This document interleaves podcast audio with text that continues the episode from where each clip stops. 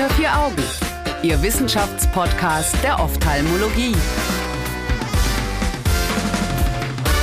Herzlich willkommen, liebe Zuhörer, zu Unter vier Augen, dem Ophthalmo-Podcast. Schön, dass Sie wieder dabei sind. Mein Name ist Annika Licht. Ich bin Medizinstudierende im praktischen Jahr und spreche heute wieder mit Herrn Professor Mischai, der bei Unter vier Augen nicht nur als Experte fungiert, sondern diesen auch mit ins Leben gerufen hat. Hallo. Hallo, Frau Licht. Es ist sehr gut, dass Sie Netzhautchirurg sind, denn die Studie, die wir heute betrachten, ist ziemlich praktisch angelegt. Es geht in der sogenannten Apostelstudie von 2020, keine Sorge, wir machen hier keine Exegese, um eine Operationstechnik zum Verschluss persistierender Makulaforamina, die hier von Meyer et al. auf Herz und Nieren untersucht werden soll.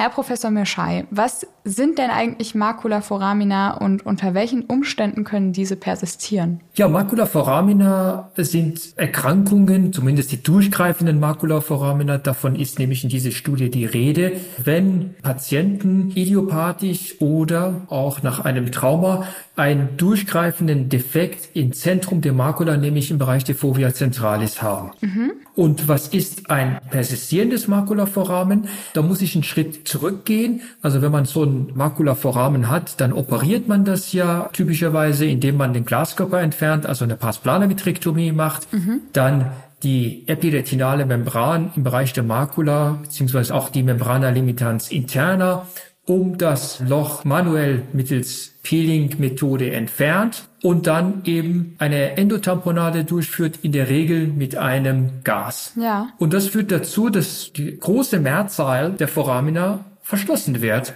In der Literatur ist die Rede von über 90 Prozent Verschlussrate mit einer solchen Vorgehensweise. Und das ist heutzutage der absolute Standard. Also wenn ein Patient mit einem Makulaforamen zu uns kommt, oder in eine andere Klinik oder in eine andere Praxis, dann ist die Therapie der Wahl im Pasplana-Vitrektomie, Membranpeeling und eine Endotamponade in aller Regel mit einem Gas.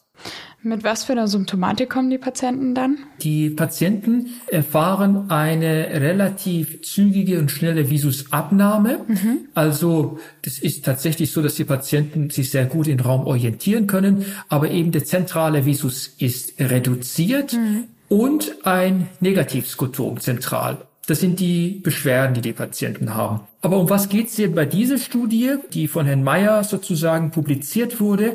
Da hat man sich die persistierenden Makulaforamina angeschaut. Also Makulaforamina, die mit der soeben beschriebenen Methode behandelt wurden ja. und trotzdem offen geblieben sind. Also man hat es sozusagen versucht und es hat nicht geholfen. Hm, woran kann das liegen? Ja, die Ursachen sind verschiedentlich. Also welche Makulaforamina haben ein erhöhtes Risiko, dass die nach einer Pasplana-Vitrektomie persistieren. Hm. Das sind zum einen die traumatischen Makulaforamina, also die als Ursache ein stumpfes Trauma haben.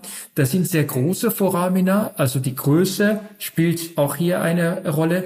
Und das sind vor allem ältere Foramina. Ich persönlich bin sehr zurückhaltend, wenn jemand mit einem Makulaforamen zu mir kommt, das älter als zwei Jahre ist. Da ist das Risiko, dass die Operation nicht zu einem Verschluss führt, erheblich. Das sind einige der Gründe. Es gibt aber auch andere Gründe, die man nicht kannte, bevor man diese Methode, die wir gleich besprechen werden, angewandt hat. Aha, okay. Also wieder etwas, was sowohl praktisch als auch klinisch forscherisch von Nutzen ist. Welche Idee hatten Meyer et al. jetzt, um das zu verschließen? Ja, also die Idee selbst ist übrigens nicht von den Autoren dieser Studie. Die Idee selbst ist von einer Gruppe um Herrn Wolfelsberger von Gonvers et al. Mhm. und erstmals 2002 publiziert. Oh, das ist schon ein Man bisschen länger her. Ist ein bisschen länger her. Also die Idee ist schon älter mhm. und die erläutere ich erstmal kurz und dann gehe ich auch gerne darauf ein, was die Autoren dieser Studie dann gemacht haben und warum diese Studie besonders wertvoll ist. Sehr gern. Also die Idee ist, dass man mittels einer sehr, sehr dünnen Kanüle, einer 40, 41 oder 42 Gauge Kanüle, die Netzhaut im hinteren Pol durch Injektion von Flüssigkeit abhebt. Mhm. Das heißt, man geht in den Glaskörperraum hinein, man hat diese ultrafeine Kanüle, damit geht man durch die Retina hindurch in den Subretinalraum und injiziert dort einfach Flüssigkeit, Kochsalzlösung oder genauer gesagt BSS, also Balanced Saline Solution. Mhm Im Prinzip kann man ja auch von einer Hydrodissektion der Makula sprechen. Das heißt, man induziert tatsächlich eine iatrogene Ablösung der Netzhaut um die Fovea herum. Mhm. Warum soll das Ganze wirken? Man sagte, na ja, Vielleicht liegt es denn daran, dass eine starke Adhäsion zwischen der Netzhaut und dem retinalen Pigmentepithel eben verhindert, dass das Loch sich verschließt. Ja. Beziehungsweise ist das vielleicht dort die Adhärenz. Denn alles andere an Adhärenzen hat man ja entfernt. Man hat ja den Glaskörper entfernt, mhm. also Glaskörper kann einen Zug, einen anteroposterioren Zug an den Ränder des Vorrahmens auslösen, aber der Glaskörper ist ja durch die primäre OP entfernt. Ja. Und auch die tangentiale Traktion ist entfernt, weil man ja das Membran gepielt hat. Also kann, wenn noch eine Adhäsion da ist oder wenn es noch eine Kraft da ist, die sozusagen das Verschließen des Vorrahmens verhindert, die kann eigentlich nur zwischen Netzhaut und dem retinalen Pigmentepithel liegen. Und genau diese Adhäsion löst man, indem man etwas PSS unter die Netzhaut injiziert. Okay. Gut, dann haben die das aber jetzt untersucht und 2002 ist das das erste Mal irgendwie aufgekommen.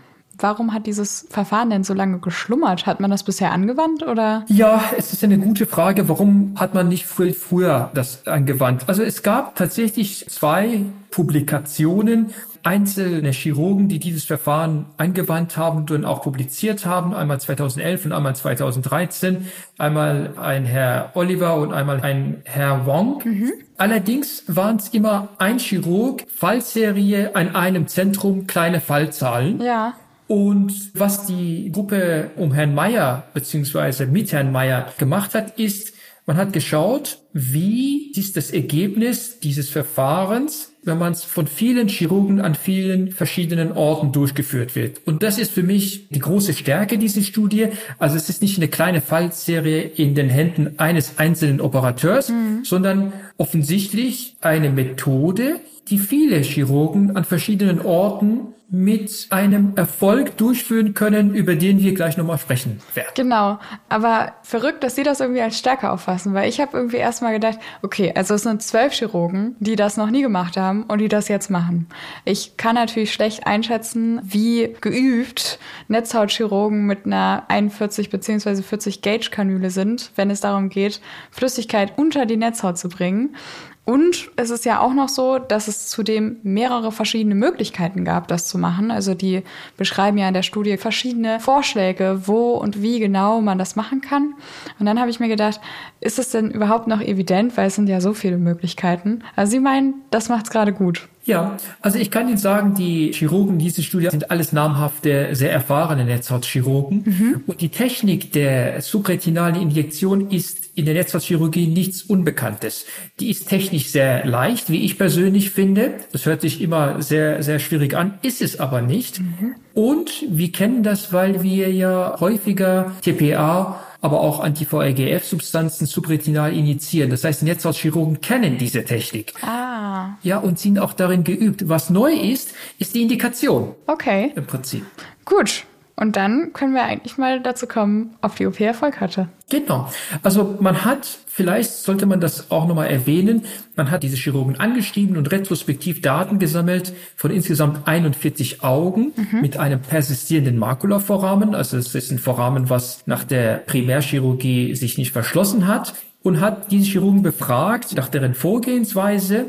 Da gab es kleine Nuancen, das haben sie auch angesprochen und hat geschaut, okay, wie war denn die Erfolgsrate? Und sechs Wochen nach der Operation war die Erfolgsrate 85 Prozent. Das heißt, von diesen 41 Augen konnte man bei 35 Prozent das Loch verschließen, sechs Wochen postoperativ. Und dementsprechend ist der durchschnittliche Visus auch angestiegen, von präoperativ im Mittelwert von 0,1 auf sechs Wochen postoperativ 0,22.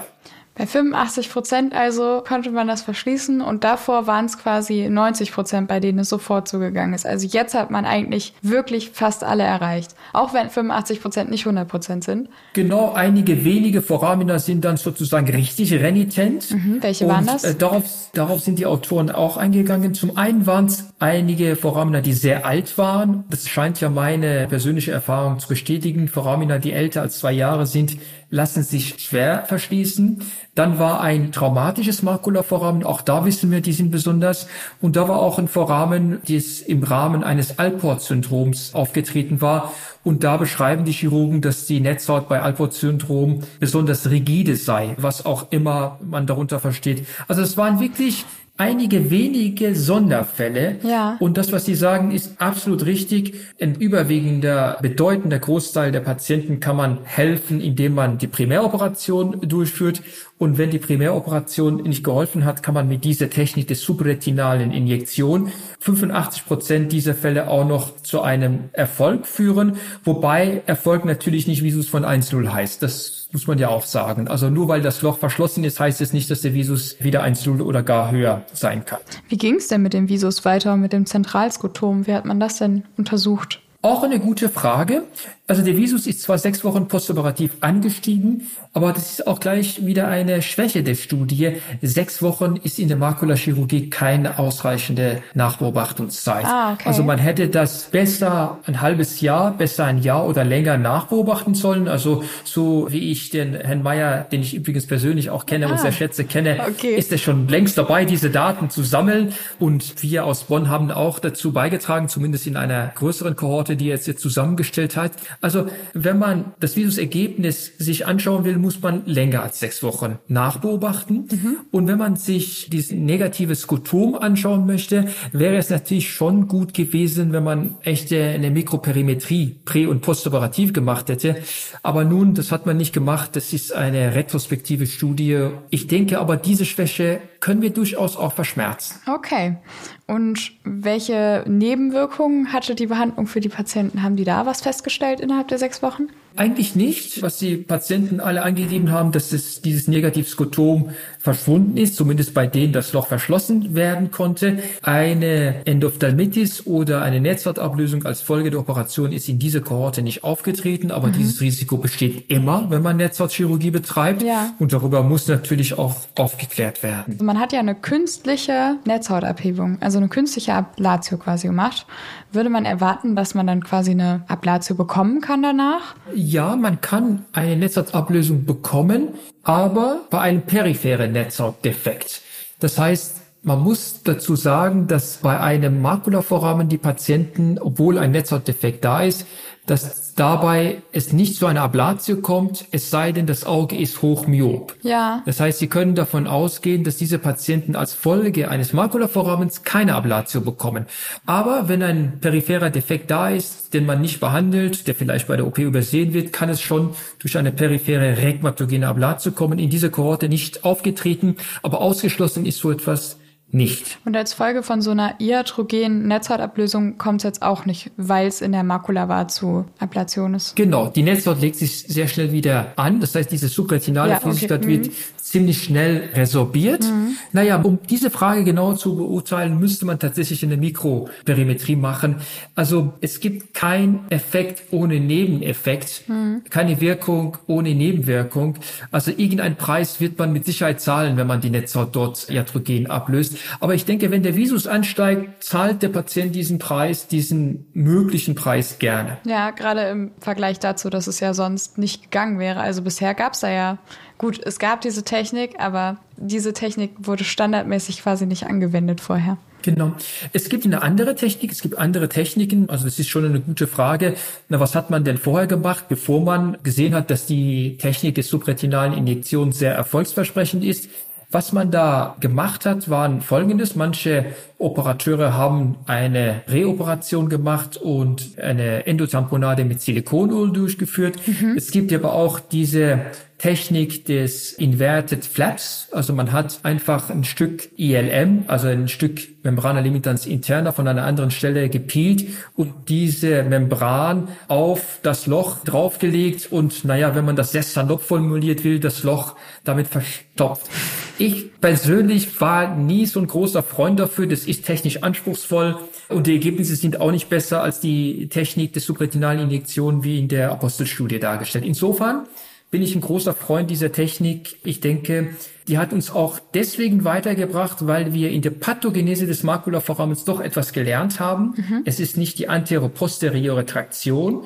es ist nicht nur die tangentiale Traktion, sondern es gibt möglicherweise auch eine subretinale Adhäsion, ja. die bei der Pathogenese des Vorrahmens eine Rolle spielt, beziehungsweise eine Rolle spielt in den Fällen, wo das Vorrahmen mit einer solchen Operation, mit einer primären Vitrektomie nicht verschlossen wird. Und in dem Moment, in dem man quasi wieder einen Kontakt herstellt zwischen diesem Makulaforamen, diesem abgelösten oder abgehobenen und dem retinalen Pigmentepithel, wodurch auch immer, wird es besser. Und da kann eben auch sowas helfen. Ja, also die Netzhaut nimmt die Arbeit auf. Für die Netzhaut ist es ganz wichtig, dass sie einen Kontakt mit retinalen Pigmentepithel hat und das ist sehr schnell wiederhergestellt und dass die Ränder des Vorrahmens, also die Ränder der Fovea oder der Fovela, wieder tatsächlich Kontakt haben zum retinalen Pigmentepithel, dann nimmt sie wieder die Arbeit auf und als Folge dessen kommt es zu einer Visusverbesserung. Ja, so kann man das durchaus sagen.